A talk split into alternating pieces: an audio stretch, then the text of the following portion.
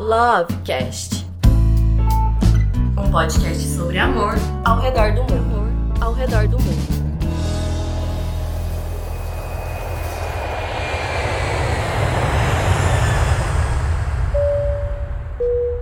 Próxima parada: Sul Asiático, Paquistão.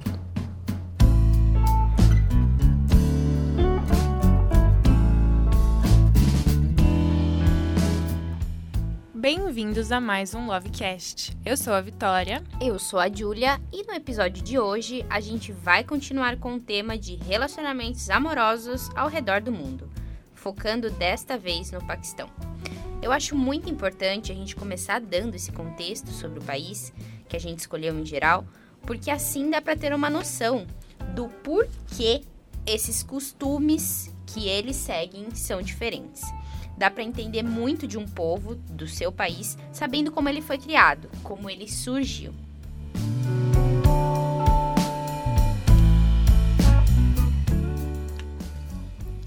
Vamos voltar no tempo um pouquinho então. Se a gente para para pensar no mapa mundi, o Paquistão está localizado bem do lado esquerdo da Índia, no sul da Ásia. Ele faz fronteira com o Afeganistão, com o Irã e com a China também.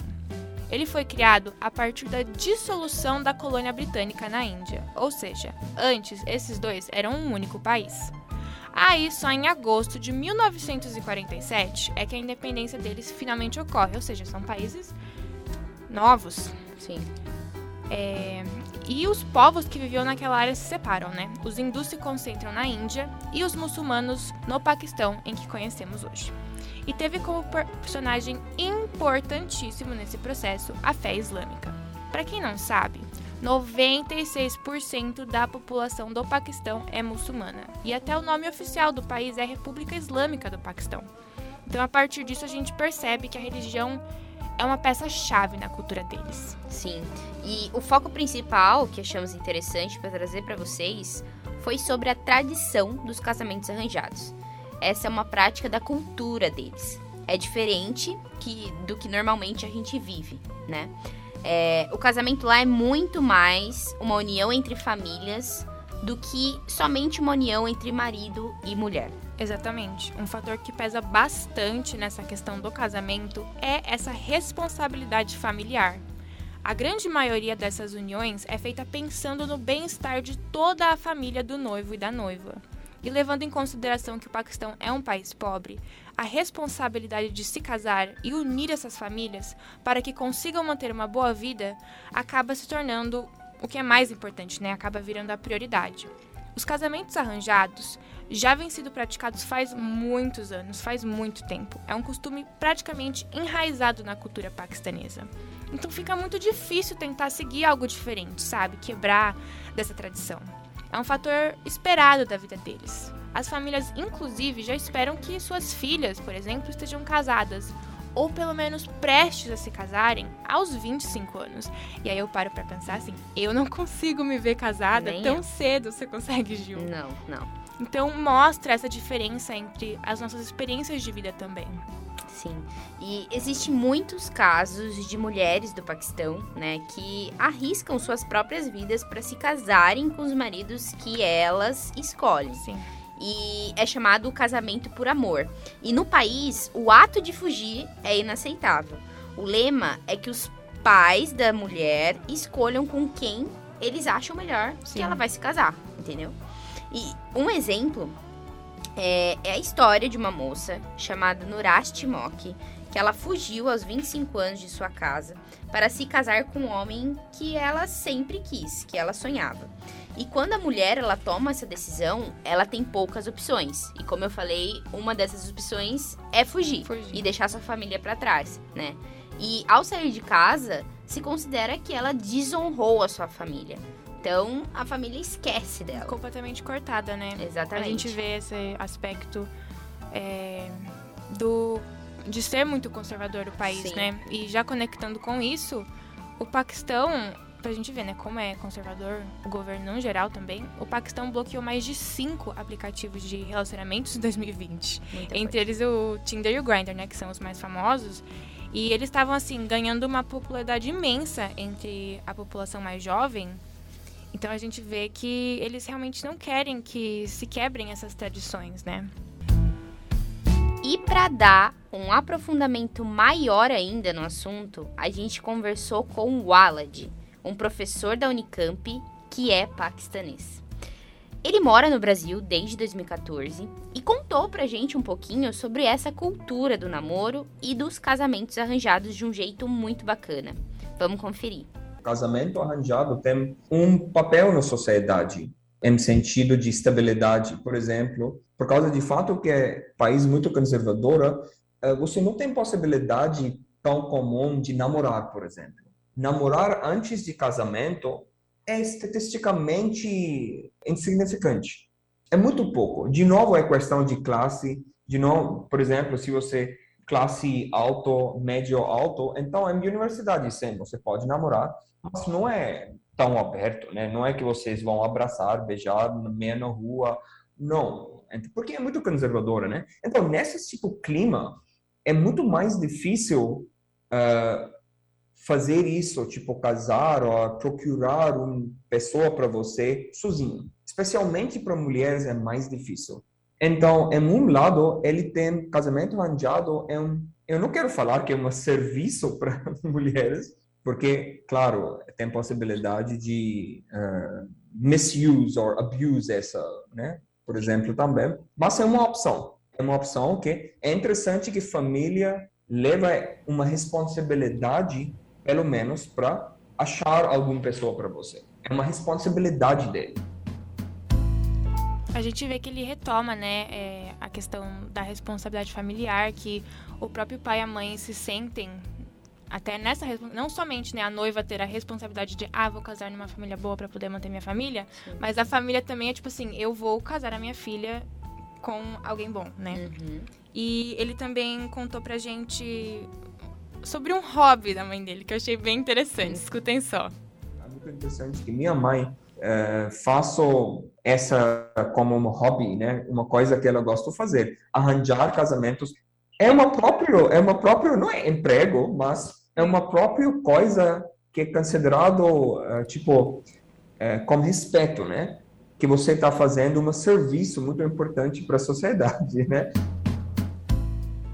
Ele também é, fez questão assim de relembrar que é uma coisa que a gente às vezes esquece que vamos supor Paquistão, Índia, esses países que têm o casamento arranjado como sendo o que prevalece né, na cultura, mas não é só lá que existe e nem sempre foi somente lá que sempre existiu. Ele fez questão de relembrar que na Europa, antigamente, casamentos arranjados eram assim, super comuns. Eu quero reforçar uma coisa mais, que essa prática de casamento arranjado é muito comum em países ocidentais, em classes muito altíssimas.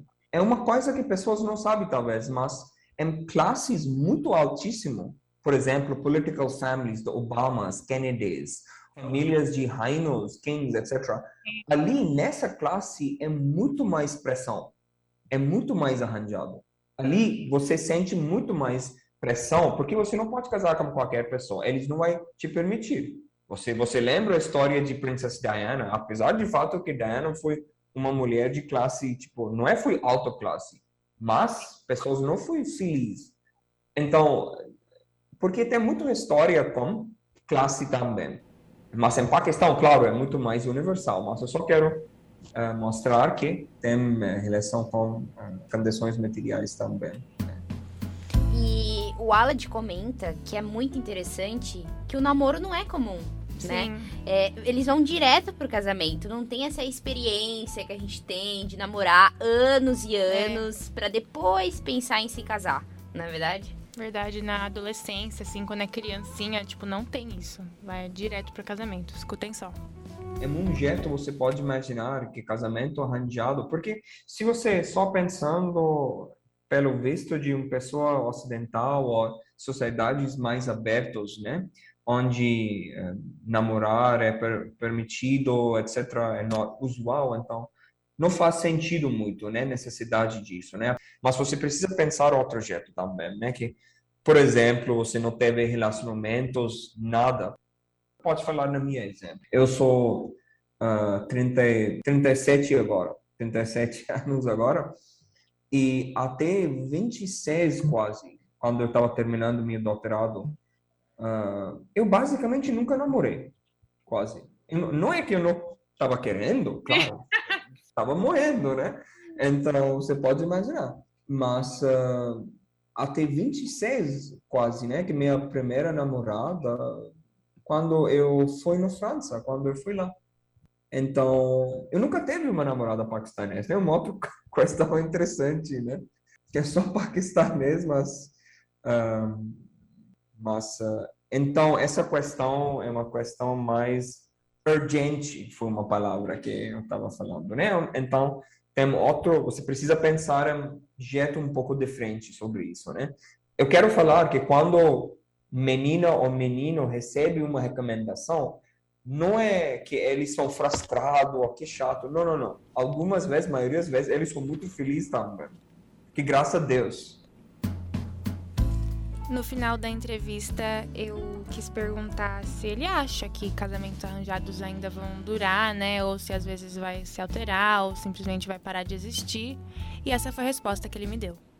É muito interessante a questão. Eu penso muito sobre isso. Como você indicou, né? Social media, Tinder, aplicativos, internet mudou coisas, relações sociais e pensamento social tanto que é quase impossível fazer, tipo, uh, como chama, prediction, né, que o que vai acontecer. Mundialmente, não é só em Paquistão, né, todo mundo, tipo, totalmente natura de relações mudando tanto, né, entre mãe e pai, entre filhos, entre namoros, casamentos, por causa de social media, mas especialmente efeito é muito mais forte em esses países tradicionais, né, de uh, sul global, né? Global South, como chama, né?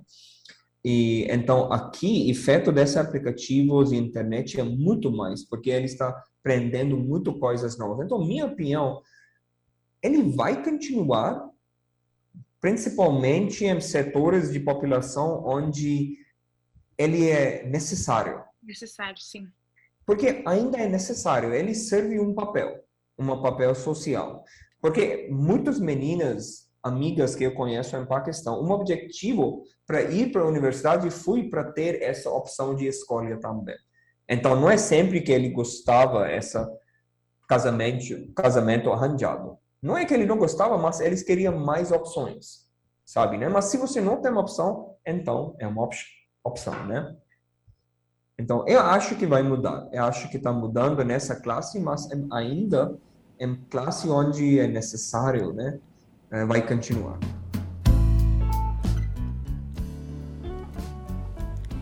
E falar do Paquistão não é falar somente da população que reside no país. A gente também precisa incluir nessa conversa as pessoas da diáspora. Aí vocês me perguntam, Vitória, o que é diáspora? Eu vou explicar. Em resumo, são os paquistaneses que migraram para países diferentes, como Estados Unidos e Reino Unido, e moram lá são os filhos dessas pessoas que nasceram em um país diferente, mas que ainda têm contato com a cultura em casa. E muitos paquistaneses também vieram para o Brasil e continuam a seguir essas tradições muçulmanas. E um exemplo é uma, uma blogueira que a gente achou, que é a Marian Chami, que é casada com um muçulmano que conheceu pela internet, e ela mostra no seu Instagram a sua rotina, que dá para viver uma vida paquistanesa fora do seu país, respeitando suas culturas, vivendo suas crenças no dia a dia, né? E no seu perfil, ela apresenta para os seus seguidores sobre o jejum, sobre os dias de Ramadã, que é um mês sagrado para eles, inclusive o mês que passamos agora, né? Isso. né?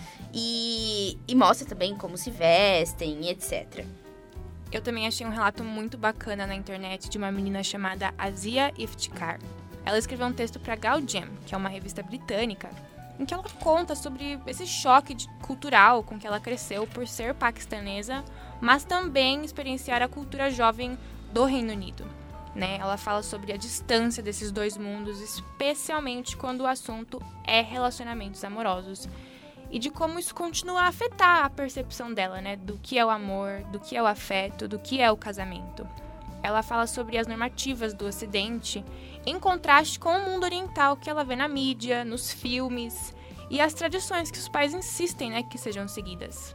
O texto chama Western Ideas of Romance versus Pakistani Expectations.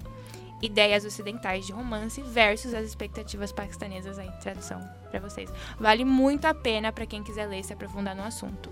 E já conectando esse fio de pensamento sobre mídia, eu acho que podemos apresentar a dica de filme do episódio de hoje, não é mesmo? Opa! Sessão pipoca do Lovecast.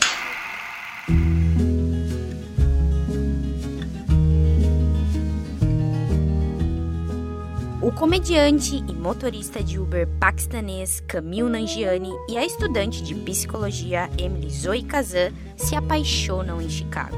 So if I if I yelled out like, "You're amazing in bed," that'd be a heckle. Yeah, would be an accurate heckle. Cool. Mas encontram dificuldades no momento em que suas culturas entram em conflito. Quando Emily contrai uma doença misteriosa, é colocada em coma. Camille tenta enfim resolver o conflito emocional entre sua família e seu coração. Are you judging Pakistan's next top model? You know how we have arranged marriage in my culture? Oh my god, I'm so stupid. Can you imagine a world in which we end up together? I don't know. Obrigada, Adoro Cinema, por esse resuminho maravilhoso.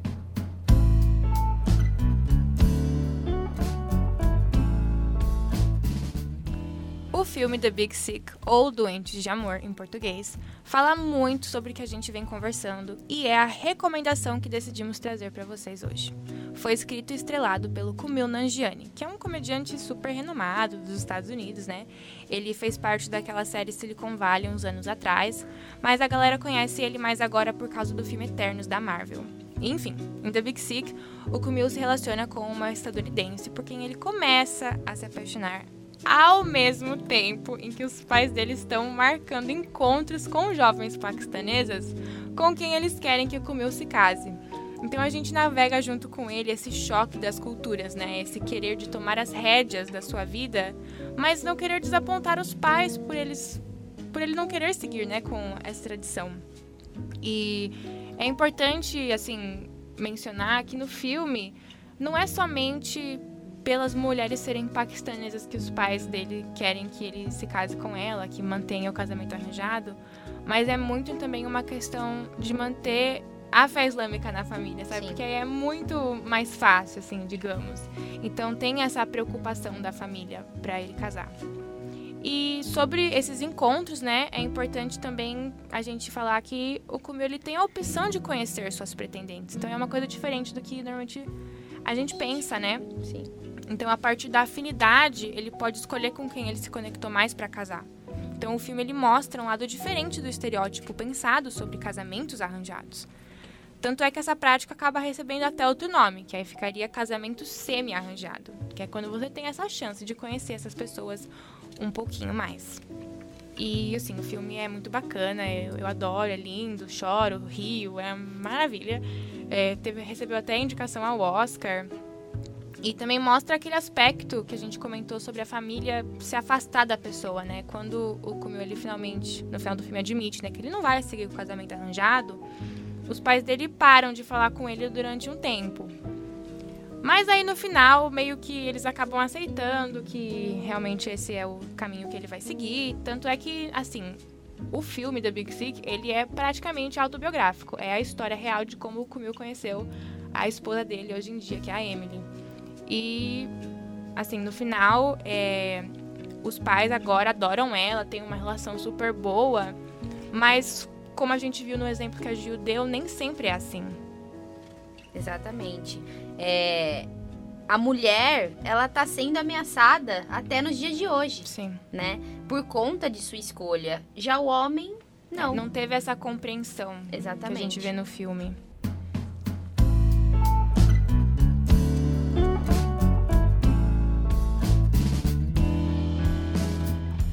Chegamos ao final do nosso episódio. A gente espera que vocês tenham gostado, que estejam saindo daqui com mais conhecimento do que entraram. Esse episódio foi criado pelos alunos Victoria Bezerra, Giulia Marques e Alexandre Carneiro, de jornalismo do quinto período da PUC Campinas. Projeto para a matéria de audiovisual da professora Amanda Artioli. Trabalhos técnicos de Vinícius Dias.